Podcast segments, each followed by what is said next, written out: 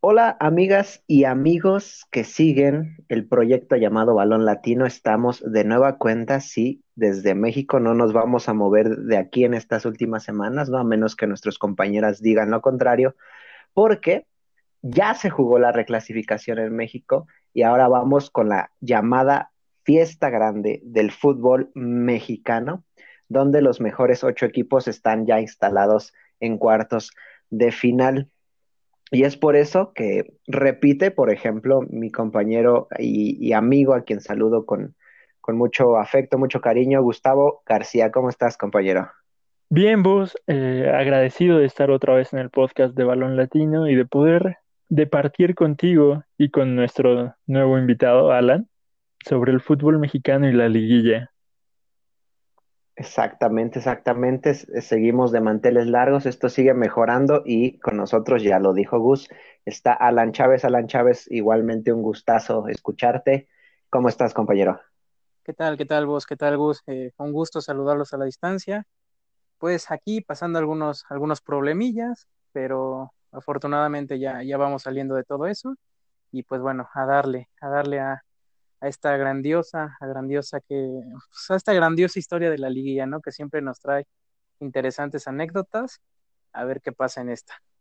Ok, correcto. Estamos de acuerdo, ¿no? Y creo que toda la gente aficionada al fútbol mexicano no nos va a dejar mentir que esta es la parte más bella en cuanto a espectáculo, en cuanto a nivel futbolístico de nuestro fútbol. Y como dijiste, nos deja historias más que eh, llevaderas, más que amenas para, por ejemplo, salir de tragos amargos. Y pues aquí andamos, gente de Balón Latino, ya se la saben, síganos en nuestras redes sociodigitales, sigan todo el contenido que tenemos para ustedes. Y para entrar, ¿no? Para, para eh, iniciar y, e irnos directamente a los cuartos de final. Antes de eso, voy a preguntarles, ¿qué les dejó la reclasificación? ¿Qué les gustó? ¿De plano no les gustó nada? ¿Qué resaltarían? Y comienzo contigo, Alan. Eh, pues mira, tuve la oportunidad de escucharlos en en el último podcast que, bien decían por ahí, ¿no? Los dos, que el juego entre Pachuca y Santos iba a ser uno de los más reñidos, pues todo lo contrario, fue uno de los, de los más desnivelados en cierto punto. Pachuca a mí me parece un cuadro bastante completo, un cuadro bastante bien dirigido y, Santos excepcionó para mal. Los otros juegos, ¿qué te digo? Es, emocionaron en la parte final de ellos, pero durante 60, 65 minutos, son juegos bastante normalones, creo yo. Eh, el, Chivas Necaxa me pareció un juego bastante irregular, que al final se puso bueno por, por las discrepancias de Chivas, eso ya lo, ya lo iremos viendo más adelantito, pero sí, creo que dentro de todo, los juegos, al menos a mí, me quedaron a deber un poquito. Ok, y Gustavo, inmediatamente paso contigo. La verdad es que yo estoy agradecido de que la reclasificación se haya jugado a un solo partido, ¿sabes? Creo que es más interesante. Sí, la verdad, creo que es más agradable para el aficionado tener un solo partido. Mira, tienes la eliminación directa de Tigres y Toluca. Normalmente a dos partidos, Tigres se echa para atrás cuando juega de visitante y de manera ratonera espera sacar un gol o algo y ya en el volcán es cuando de verdad reacciona y juega como debería ser.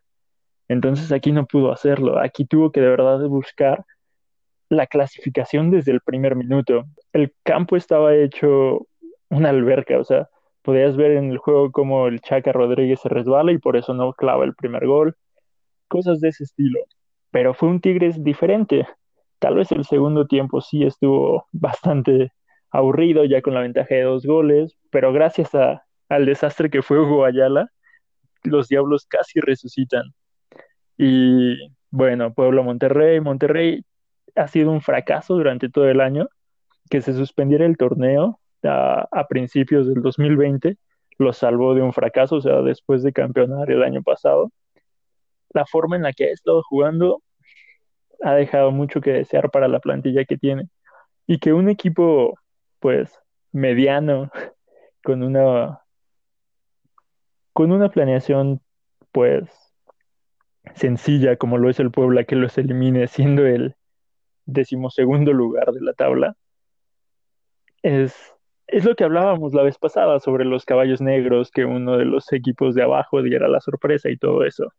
Sí, sí, sí, y se hizo la épica. Eh, sin lugar a dudas, creo yo que lo que se debe resaltar es el Puebla, ¿no? Eh, un, equipo que, nadie apostaba, es, más, ni ellos, ni su CEO, uno de, de redes sociodigitales apostaba por ellos, pero lo consiguieron y estoy de acuerdo con Alan, fueron partidos más que mediadones. Guadalajara, por ejemplo, dominó la primera hora en Lecaxa y como dijo, eh, los, los, partidos se pusieron buenos al final y, coincido con lo de Rayados. Ya no vamos a hablar de Rayados, entonces los vamos a despedir como se merecen y lo que se merecen es decir que fueron un rotundo fracaso. Con esa plantilla en tu casa ganando 2-0, no puede ser que termines un juego contra el Puebla, con todo el respeto que se merece el Puebla y el ormeñismo que está más vivo que nunca, no puedes terminar yéndote de un torneo siendo Monterrey, insisto, con todas esas características, de esa manera. Entonces, una reclasificación que creo que no nos convenció del todo. Y ahora sí vamos con los cuartos de final, con esta eh, etapa bella, fabulosa de nuestro fútbol mexicano, siendo bastante críticos, lo único que vale la pena Vámonos con esta primera serie entre el líder del fútbol mexicano y la gran sorpresa llamada Puebla, ¿no? El León contra el Puebla y quiero empezar ahora contigo, estimado Gustavo. ¿Qué tienes que decir de en esta serie?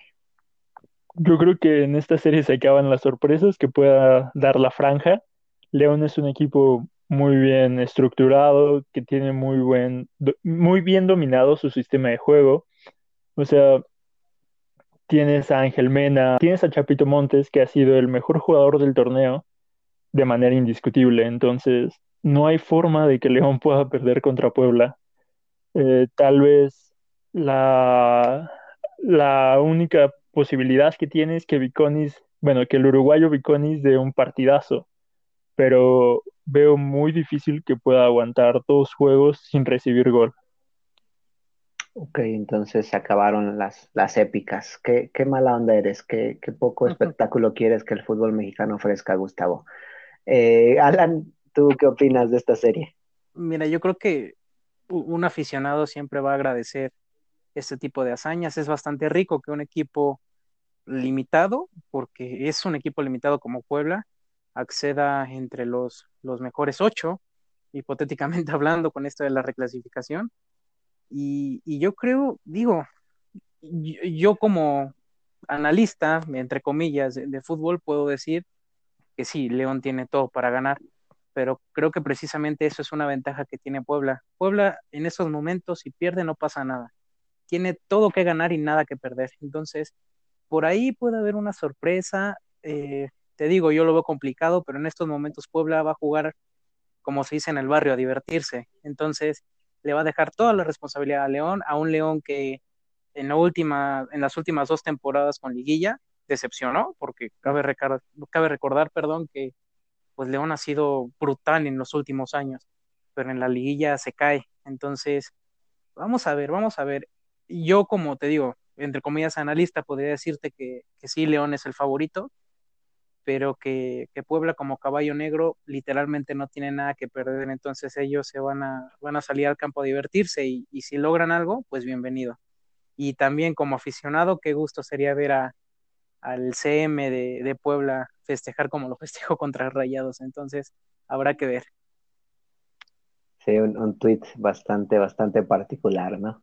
Eh, coincido completamente. Eh, y aquí le estaba tirando al buen Gus, pero no creo que haya otra hazaña como la que le hizo. ¿Por qué? Porque también estoy de acuerdo que León es un equipo mucho más eh, constante, un equipo mucho más hecho que Rayados, un equipo que cumple más dentro del terreno de juego y que por lo tanto ha estado en estas liguillas y que por lo tanto también estoy de acuerdo con, con Alan, les hace falta ese gran paso en, la fiesta grande, ¿no? en la liguilla y lo del Puebla, yo me gustaría resaltarlo. Eh, el Puebla está ahí porque creyó que podía vencer a, Monterrey y no me estoy yendo a una parte simplemente de, fe, ¿no? De decir, sí, ellos creyeron y por eso la vida les recompensó. No, ellos trabajaron el partido contra Rayados, se, se plantaron, perdón, sin ningún tipo de, de complicaciones o de inferioridad y con, con, con como es el fútbol, eh, un, un, tiro libre donde Osvaldito Martínez saca un fogonazo y un desvío termina quitándole toda chance a Hugo González y al final un penal que, que Ormeño tira mal, ¿no? Sí, sí, que increíblemente se le pasa entre abajo, abajo del cuerpo a Hugo González, después los penales que, que inclusive empezaron fallando con Javier Salas y se impusieron, lo de Viconis, como decía Gustavo, puede ser también elemental, dio un partidazo, y el pueblo está ahí porque lo creyó, lo trabajó, ¿no? Y, al final trabajó de tal manera que le, le, dio chance de avanzar eliminando a uno de los equipos más fuertes de México, pero, pero, ¿no? El gran pero es que no le va a alcanzar ante un equipo que es mucho mejor que Monterrey y mucho mejor que yo creo unos cinco o seis equipos, o, a lo mejor exagera, a lo mejor unos cuatro de los que sobran en esta liguilla. Entonces, si ustedes no tienen algo más que agregar, me gustaría pasar a la siguiente serie que es entre los Pumas de la Universidad Nacional Autónoma de México y los Tuzos del Pachuca. Gus, ¿qué tienes que decir de Pumas y Pachuca? Sabes, la última vez que los cuatro grandes entraron a la liguilla, entiéndase, cuatro grandes como América, Chivas, Cruz Azul y Pumas, fue en 2011. ¿Y sabes quién fue campeón? Los Pumas. No me lo digas, no me lo digas. los Pumas entraron en segundo lugar, igual que este torneo. En la primera ronda vencieron a un equipo blanquiazul, en ese entonces el Monterrey.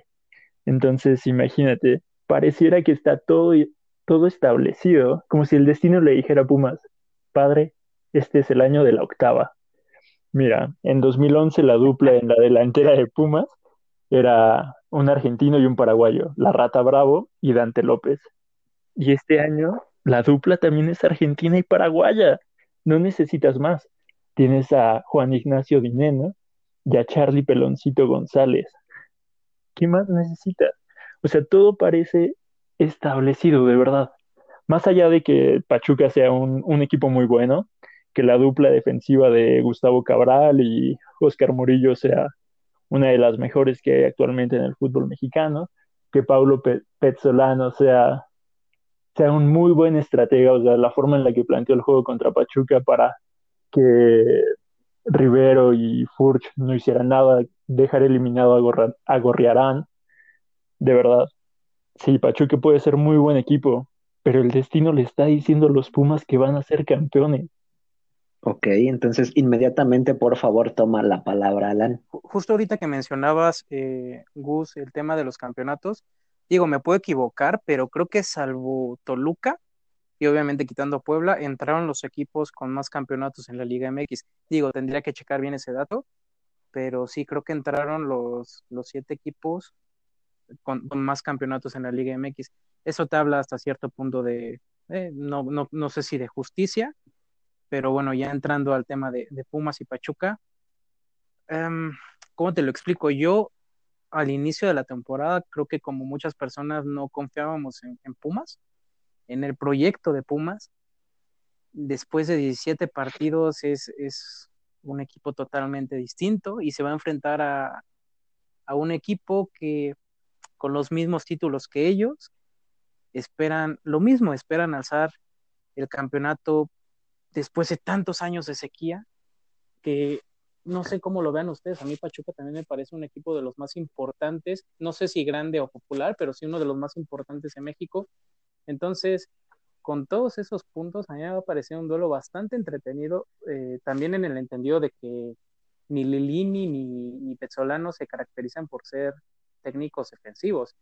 Nosotros lo sabemos, Lilini se, caracterizó siempre por un juego bastante rápido, colectivo, y por aprovechar bien las contras y, y los balones parados. Y se enfrenta a un Pachuca que con Pardo, con Dávila, con el veteranísimo Nurs, va a buscar también la suya. Entonces, me parece un duelo bastante interesante. Creo que es, sin lugar a dudas, uno de los más cerrados de los cuatro. Mm, creo que aquí voy a tener que irme con el instinto de cariño que tengo hacia, hacia los hidalguenses y solamente por ese punto me iría con Pachuca, porque realmente los veo muy parejos a los dos. Sí, yo quiero recuperar estas palabras. Es una liguilla muy, muy pareja. Inclusive si, si Rayados pasaba, iba a ser, iban a ser partidos muy, muy cerrados que, no tenían amplios favoritos. Y, me quedo con esta idea también de que Pumas eh, al final del día se convirtió, se convirtió perdón, en una realidad, pero también Pumas es la, una de las grandes sorpresas de este Guardianes 2020. ¿Por qué? Por la manera en la, en la que jugó, eh, con un técnico dejando el proyecto a unos días literalmente de empezar eh, la actividad de la fecha 1 y, ya que acudimos a, la cábala ¿no? de, 2011, estos equipos, segundo lugar, eh, un paraguayo y un argentino, Pumas tiene todo. Eh, fueron un, equipo que recuperó ¿no? eso que le gusta mucho, que he escuchado que le gusta mucho a la afición universitaria, eh, la combinación de, varios jóvenes con, experiencia, perdón, varios jóvenes con jugadores de experiencia, un juego dinámico, un juego abierto. Y, consiguió concretar un cuadro que hay que decirlo también, tuvo mucho que ver la confianza, el liderazgo, eh, todas estas partes muy, muy vitales para ser un equipo protagónico de manos, de atajadas, de liderazgo de parte de Alfredo Talavera.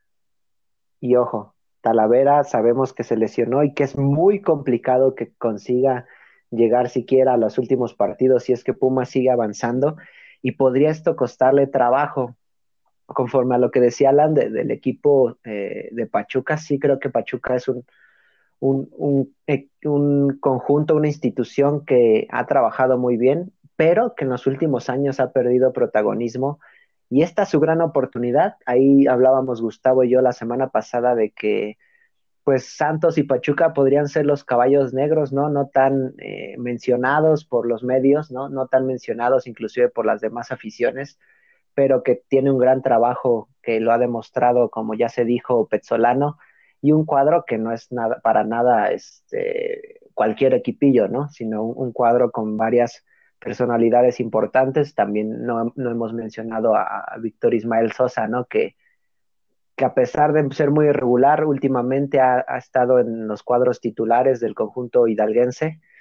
Y si me dijeran a mí apostar por uno, sería por Pumas, por, por lo que ha hecho en, en, el torneo, pero eh, realmente si yo tuviera que invertir mi dinero no lo haría en este partido porque no veo nada, nada ¿Sabes qué pasa vos? Pumas creo yo no parte como uno de los favoritos a ganar el título. Creo yo que los tres, no sé si, si favoritos, sino los, los a los que se le exige, al menos en este torneo, son América, por ser América, a Cruz Azul por los 20 años, 23 que diga, perdón, y a Tigres por esta etiqueta de querer ser el quinto grande. Tú dijiste muy bien, Pumas fue una sorpresa, entonces hay que ver cómo maneja esta situación Lilini, hay que ver cómo, cómo la analiza y cómo se las ejerce a sus jugadores para decir, ok, no somos sorpresa, entonces tenemos toda, eh, hay que quitarnos esa preocupación de ser uno de los, entre paréntesis, favoritos, para demostrar lo que sabemos hacer, jugar, colectivamente, demostrar nuestras capacidades individuales y ver qué resulta. Entonces va a depender mucho del estado de ánimo que impregne Lilini y de la responsabilidad que le dé el argentino a sus futbolistas, creo yo. Ok, una responsabilidad para ser protagónicos, ¿no? Para eh, solventar lo que se hizo en, torneo regular y, llevarlo en, la parte importante, ¿no? Que es donde varios se han quedado.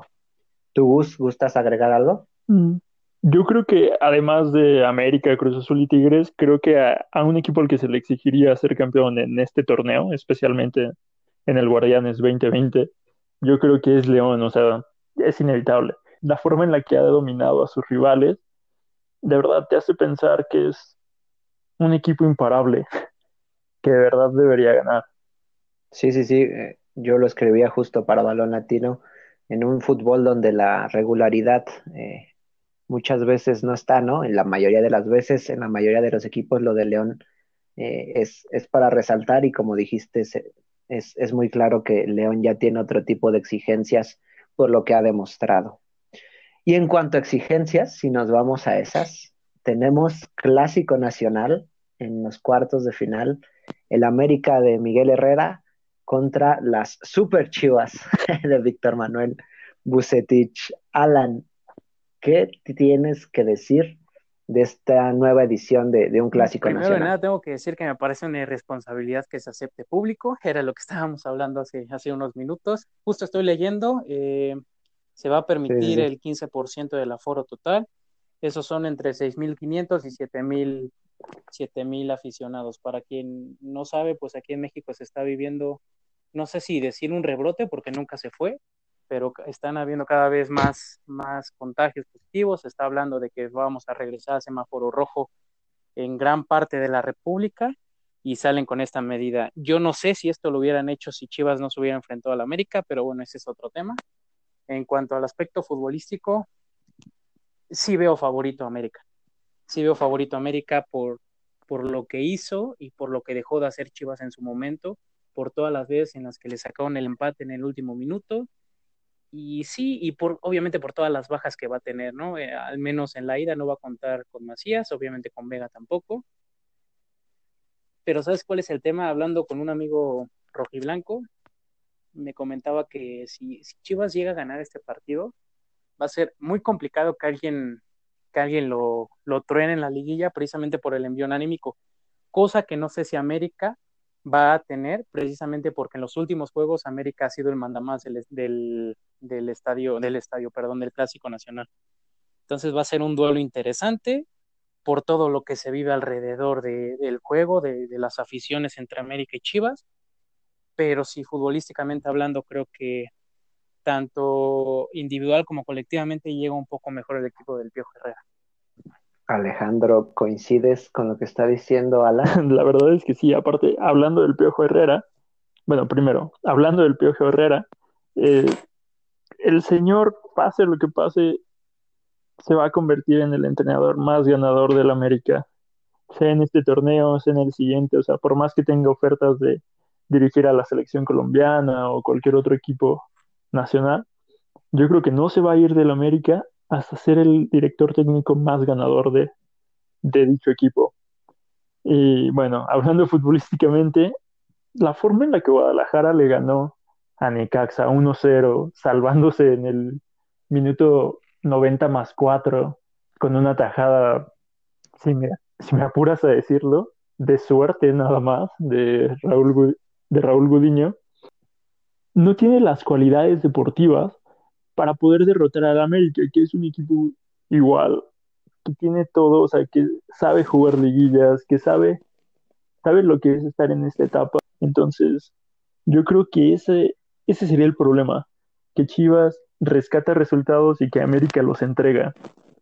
Ok, sí, eh, me duele que piensen eso de mi Guadalajara, que sean tan eh, mancillosos, tan tan prensa vomitiva, eh, partidarios del poder. No, eh, caray, ¿qué decir del, asunto del Guadalajara? Lo, hablábamos también. El Guadalajara, según mi postura, según lo que yo he visto de este equipo, eh, es un proyecto con Bucetich al mando que va a buen puerto a futuro. hoy era necesario regresar a Liguilla, era necesario derrotar a Nicaxa la primera hora del partido, ya lo mencioné un poco al inicio, Guadalajara hizo lo que quiso con Ecaxa, pero no consiguió pues abrir el marcador de una manera mucho más obvia. Y si le agregamos eh, todo el asunto de, fiestas, de indisciplina que, ha manchado realmente a la institución en este torneo, pues vemos aquí que eh, el Guadalajara lo que consiga en este asunto es ganancia y lo cual nos muestra la realidad de ambos equipos. Lo dijiste perfectamente, Ale. Eh, América entrega resultados, pase lo que pase. Al Piojo se le caen 36 jugadores por torneo de lesiones, lesiones graves, medio graves, leves. Se le van jugadores a otros equipos. Hay, hay, hay otros, perdón, futbolistas que no quieren estar en el América desde hace mucho y mete al equipo a liguilla y mete al equipo en los primeros lugares. Y el Guadalajara, pues mucha gente se podrá ofender, pero nos ha tocado ver al peor Guadalajara de la historia, ese que llegó nuestro pastor Almeida a levantar y que después de Almeida otra vez entró en un bache que Bucetich parece que estabilizó, porque eso es eh, Víctor Manuel Bucetich, un, tipo súper capaz que va a ofrecer a un Guadalajara muy, muy competitivo, con eh, explosividades como la de Antuna, con más constancia como la de Jesús Angulo, con la capacidad que tiene JJ, con la capacidad que tiene Alexis Vega, que insisto, es pensando en el siguiente torneo, en los siguientes torneos y de a poco regresar al Guadalajara, a, la cúspide, ¿no? A, esta parte eh, donde debe estar el equipo que debajo del América tiene más títulos, ¿no? De, de liga y uno de los grandes por afición, por campeonatos, por historia, por, por tradición del fútbol mexicano. Entonces, ¿qué quiero decir en resumen, gente? Que el Guadalajara se va a quedar en cuartos de final contra el América por todas las características, todas las capacidades, todas las virtudes que tiene un equipo como el, de Miguel Herrera y que parece ser que pues, puede, eh, puede recuperar uno que otro jugador que se le ha venido cayendo y que pase lo que pase, insistir, tienen equipos competitivos, pero insisto que es una serie más pareja de lo que muchos creen y dicen en los espacios mediáticos. No sé qué opinan. Es curioso. Eh, ¿Cuántas veces nos ha tocado ver que el piojo es tendencia en Twitter por el típico fuera piojo, que a la afición no le gusta el juego del América y, y lo han mencionado muchísimo, no les gusta el juego del América, pero es evidente que entrega resultados y que juega mal, no es vistoso, eh, le pasan por encima, pero gana.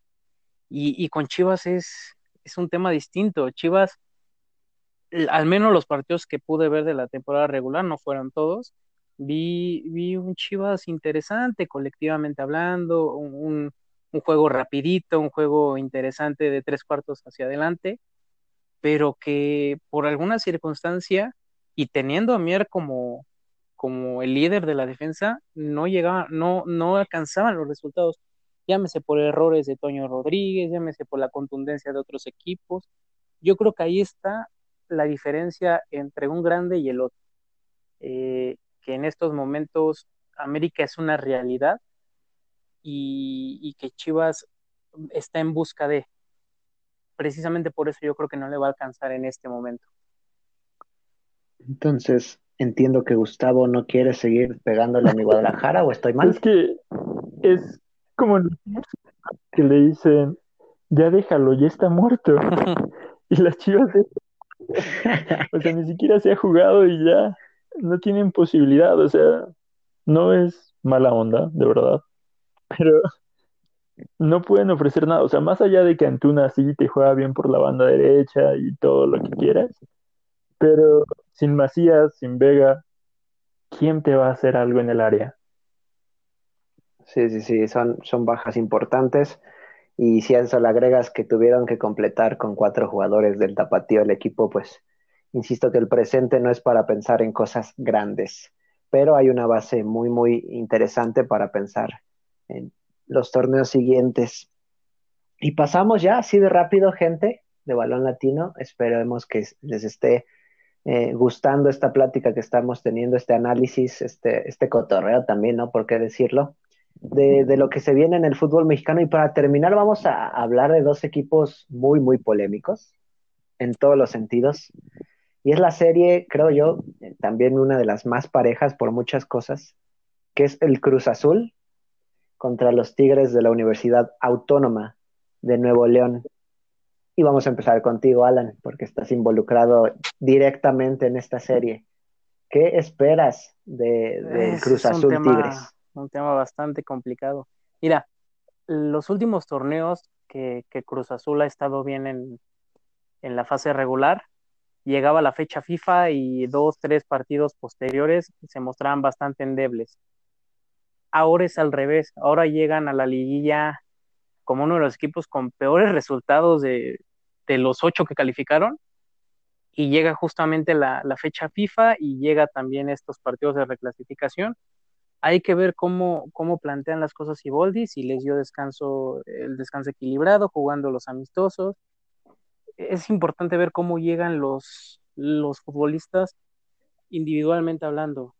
Entiendo yo que el cabecita fue el goleador del torneo y que fue un pilar, pero justamente también lo hablaba con un amigo, si el cabecito hubiese metido el, 50% de las que tuvo, hubiera, hubiera terminado el torneo con 22, 23 goles.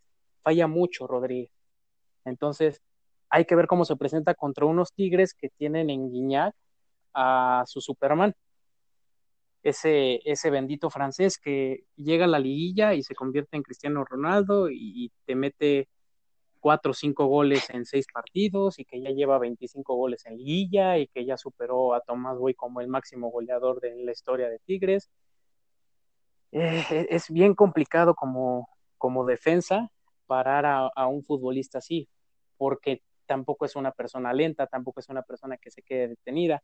Y si a eso le agregas que por las bandas están los dos Quiñones, el propio Aquino, y, que atrás tienes a Pizarro y a Carioca, te das cuenta que el eslabón más endeble, por decirlo así, es un Carlos Salcedo que últimamente resulta que ha jugado bien. Entonces, ¿cómo te explicas que también tienes que vencer a un Patón Guzmán que si, que si entra en, plan grande, le detiene los, los balones que sea a cualquier persona. Entonces, es un, es un partido bastante complicado en el que, futbolísticamente hablando, creo que es favorito Tigres. Vamos a ver cómo llega Cruz Azul en, en esta etapa de, de, matar o morir. Si los fantasmas, los malditos fantasmas por fin se olvidan, o si vuelven a hacerse presentes tanto en el volcán como en el Azteca. Eh, magnífico, mi titán Salcedo, siempre confiamos en él. Alejandro, ¿qué esperar de, los Tigres? ¿Qué esperar del Cruz Azul? ¿Qué esperar de una serie, insisto, de dos equipos involucrados en, muchas eh, pues polémicas, mucha eh, algarabía en redes sociodigitales? ¿Qué esperar de la última serie de cuartos de final del fútbol mexicano? Mira, Tigres es el rey de la liguilla Lleva 12 torneos consecutivos clasificando a la fase final del fútbol mexicano. Eso te habla de la constancia que ha tenido el equipo bajo la tutela de Ricardo Tuca Ferretti. También se presentan como el equipo más ganador de la década pasada. Yo creo que eso deja mucho que decir del, del club neoleonés. Entonces, yo creo que pase lo que pase, Tigres vencerá a Cruz Azul. Sí, Cruz Azul tiene al goleador, a Cabecita Rodríguez, pero como bien, como bien dice Alan, si el uruguayo fuera más preciso en sus disparos, otra cosa sería, no estaría jugando contra Tigres ahorita, tendría que estar jugando contra Puebla Cruz Azul. Así serían las cosas. Entonces, si me hablas del ataque de, de Tigres, pues es otra cosa. Alan habló de los Quiñones, pero de ellos dos, el que más destaca es Luis Quiñones. Lo podemos ver en la, en la asistencia que le dio a Guiñac, o sea, cómo desborda por la banda izquierda, se hace su espacio para poder centrar y la agilidad del francés para desmarcarse dentro del área y rematar con un cabezazo certero, creo que habla más de toda la precisión que tiene Tigres. O sea, Tigres en tres minutos parecía que había sentenciado el partido. E, es muy complicado, es muy complicado porque te digo, eh, Cruz Azul tiene al actual goleador del torneo que necesitó de, ¿qué te digo? 33, 34 jugadas claras para meter 12 goles. Es un futbolista que anota, que es muy decisivo, que, que Cruz Azul prácticamente no pierde cuando él anota, pero que falla inmensidad de ocasiones y por el contrario tienes a un Guiñac que de una jugada te mete dos goles. Entonces es, imposible prácticamente pelear contra eso. Cruz Azul si aspira, porque también estamos hablando de, una plantilla muy poderosa como lo es Cruz Azul. Línea por línea me parece una de las mejores plantillas, pero se va a enfrentar a la que es para mí la mejor. Entonces va a ser un duelo bastante interesante en el que sí, yo, yo, por más que me duela como aficionado, sí pongo un, un escalón arriba a Tigres. Hay que ver cómo maneja eso los universitarios, porque pues, conocemos a, al Tuca, que sí, uno de los más exitosos, pero también uno de los más defensivos, por decirlo así. Eh, entonces vamos a ver cómo, cómo capitaliza eso, porque también Cruz Azul se le dificulta mucho jugar contra equipos que se meten muy atrás. Entonces va a ser un duelo bastante reñido que eh, yo no creo que sea espectacular.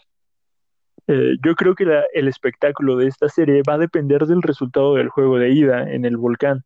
Si, si Tigres no consigue una victoria como local, va a tener que irse con todo al ataque en el Estadio Azteca el domingo. Entonces, todo depende, o sea, depende del primer juego, cómo se lleve la serie. Sí, obviamente los 180 minutos eh, valen y, más en una serie donde si, si Tigres se lleva una ventaja importante de casa, pues no creo que el Tuca vaya valientemente al ataque, sino que va a buscar solventar sus, sus, golecitos que los pusieron arriba. Eh, no los escuché directamente decir esto, pero eh, Tigres, si está en la liguilla, tiene que ser favorito al título. En esta ocasión, yo, ¿verdad? Pablo Vos García Tomás, lo pondría solo un escalón abajo de León. Para mí ellos son los dos equipos que parten como los grandes favoritos a llevarse un título. Ya lo mencionaron y suena medio trillado, pero hablar de lo que es el Tuca Ferretti, que a muchos no nos gusta, ¿no? Porque quisiéramos ver a un Tigres que domine de principio a fin y que juegue de una manera súper, súper espectacular, ¿no? Eh, un equipo mucho más dinámico, mucho menos ratonero, que es un término que se usa, ¿no? Es decir, un equipo que no, que no se eche tanto para atrás, que no parta tanto, sino que sea un poco más desequilibrado, ¿no? Un poco más loco, un poco más vivaracho. Pero Ferretti se la sabe de todas, todas, y por algo ya es una leyenda dentro del fútbol mexicano y, por algo tiene a los Tigres ya eh, a, un título de superar a Pumas, de igualar a Cruz Azul, si no me equivoco. Tienen al, uno de los mejores jugadores eh, que han venido en los últimos años. No voy a decir que, el mejor extranjero que ha venido, pero sin lugar a dudas, el nombre de André Pierre Gignac ya tiene que estar puesto como leyenda, uno de Tigres y por lo tanto también dos del fútbol de México.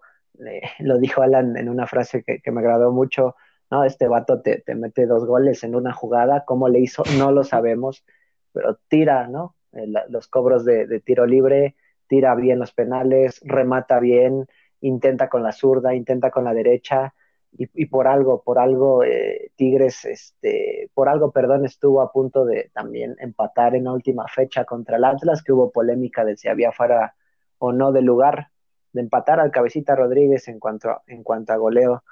Y eh, se me hizo interesante el asunto de la, gestión de Siboldi, que va a ser muy, muy clave porque Cruz Azul, si bien no utilizaría yo el verbo caer, ¿no? Que Cruz Azul se cayó, pues sí se vio eh, rebasado y, e igualado por los demás equipos. Al principio del torneo empezó muy bien, lo hablábamos también en otro espacio, Alan y yo, y eh, fue alcanzado por, por el nivel de la liga, por estos Pumas sorpresivos, por este América que siempre está, por este León que es imponente, y, Rayados y Tigres estuvieron ahí, ahí también de dejarlos fuera de la liguilla directa. Es por eso, yo creo que Tigres no solo vence a Cruz Azul, sino que es favorito amplio para estar dentro de la final y aquí ya me estoy ensuciando, ¿verdad? Pero por el plantel, por el técnico, por eh, lo que ha mostrado durante los últimos años en, nuestra liga, Tigres es el segundo o eh, uno de los dos favoritos para llevarse este muy complicado Guardianes 2000, eh, perdón, 2020 o 2020, como lo quieran, le quieran decir. No sé, eh, para terminar, ¿qué agregarían ustedes a esta plática? ¿Qué esperan de la liguilla? Eh, no sé, ¿con qué les gustaría terminar o si quieren agregar algo de esta serie? Por, por, todo lo que se ha pasado, lo que ha pasado en el mundo, la pandemia, el COVID, fallecimientos, etcétera, yo sí he visto que el fútbol ha salido bastante perjudicado en cuanto al nivel, en cuanto al espectáculo, no solo en México, en todo el mundo. Eso podemos checar un vistazo a Inglaterra, España, a cualquier lugar. Yo no espero ahorita eh, un buen fútbol, no, no lo vislumbro así en ningún equipo. Espero un poco de espectáculo, como es lo que nos ha brindado la liguilla desde hace muchos años.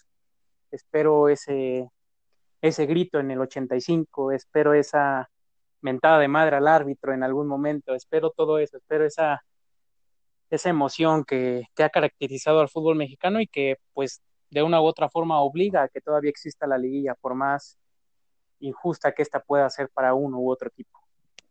Correcto. yo me quedo con algo que dije al principio, que me gustaría que la liguilla fuera a un solo partido, ¿sabes? Y que se beneficie a los equipos que quedan arriba en la tabla, o sea, que ellos sean los que reciban el partido en su casa.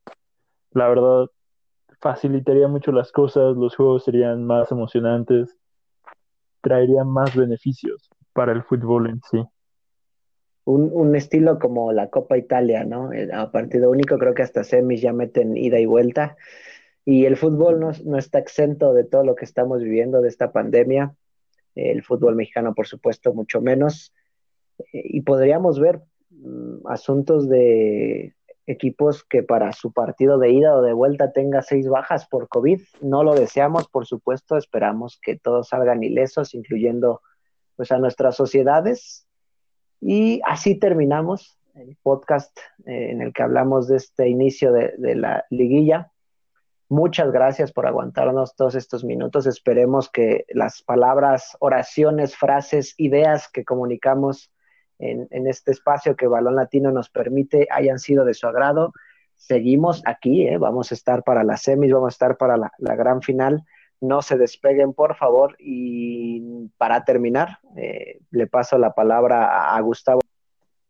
Agradezco mucho que hayan estado con nosotros durante todo el programa y de verdad espero con ansias regresar para el siguiente episodio donde hablaremos de la siguiente fase de la liguilla, las semifinales. Muchas gracias por aguantarnos también. Y pues los vamos a seguir molestando un ratillo más en la próxima semana, en dos, en cualquier momento en donde hay un pretexto para charlar de fútbol, aquí vamos a andar. Exactamente. las falencias, eh, y yo soy un, crítico, me, pongo de esa postura dentro del fútbol mexicano. Hay muchas cosas a criticar, pero la liguilla, la fiesta grande es un asunto que, que nos permite ver uno de los, más bien nos permite, perdón, ver los duelos más atractivos eh, a los equipos que realmente lo merecen en, ese sentido. Y, y, nada, puras palabras de agradecimiento y por favor síganos en nuestras redes sociodigitales, estamos en Instagram, en Twitter y en Facebook como Balón Latino. Y por supuesto visite nuestra página web www.balonlatino.net y aquí, como ya bien dijeron, les vamos a estar dando latas como mínimo otras dos semanas y agradecemos infinitamente su apoyo. Entonces, si no hay nada más que decir, si no tenemos palabras extras para poner en este podcast, me despido. Yo soy Pablo Vos, Gustavo García, ya lo oyeron, ya oyeron también a Alan Chávez desde la Ciudad de México. Les mandamos un abrazo fraterno, un abrazo, eh, dirían por ahí de gol, para que vean cómo estamos conectados. Sí, abrazo de gol para todos y esperemos que en, su país, en su ciudad, eh, con sus familias y amigos, todo esté yendo de la mejor manera con este asunto que nos ha traído muchas malas experiencias. Cuídense mucho. Este es Balón Latino y fue el episodio del inicio de la liguilla del fútbol mexicano. Chao, chao.